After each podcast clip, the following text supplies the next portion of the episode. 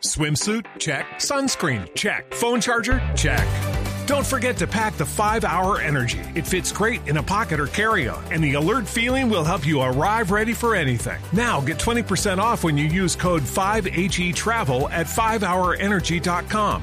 Expires April 30th. One time use only, not valid with other discounts. Remember, visit 5hourenergy.com and use code 5HE Travel to save 20%. Dos de la tarde, 33 minutos. Aquí están las noticias. 53 ciudadanos estadounidenses estarían próximos a ser liberados como parte de los acuerdos alcanzados en la nueva etapa diplomática fijada hoy entre los Estados Unidos y Cuba. Desde Washington, Daniel Pacheco.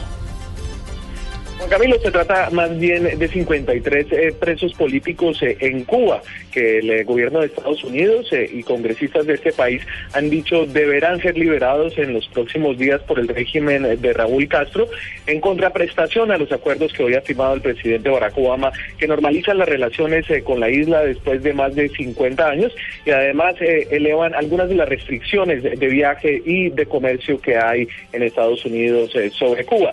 Sin embargo, el eh, del embargo económico contra la isla tendría que ser discutido en el Congreso, una invitación que hizo el presidente Barack Obama, que busca cambios en la isla que deben empezar con la liberación de estos 53 presos políticos cubanos en La Habana. En Washington, Daniel Pacheco, Blue Radio. Daniel, gracias. Y sobre este acercamiento diplomático, sobre una nueva fase de relaciones tanto políticas comerciales y comerciales entre los Estados Unidos y Cuba, se acaba de pronunciar el expresidente de los Estados Unidos, Jimmy Carter. Miguel Garzón.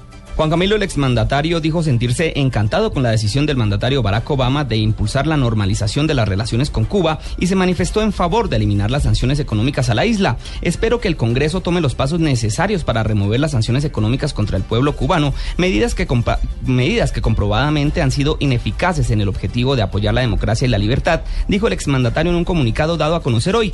Como presidente, anulé restricciones a viajes de, de estadounidenses y aprobé la apertura de oficinas de intereses en Washington y La Habana, en, las que en la que centenares de representantes de nuestros dos países trabajan. Relaciones diplomáticas plenas contribuirán a una comunicación más fácil y productiva, apuntó el exmandatario.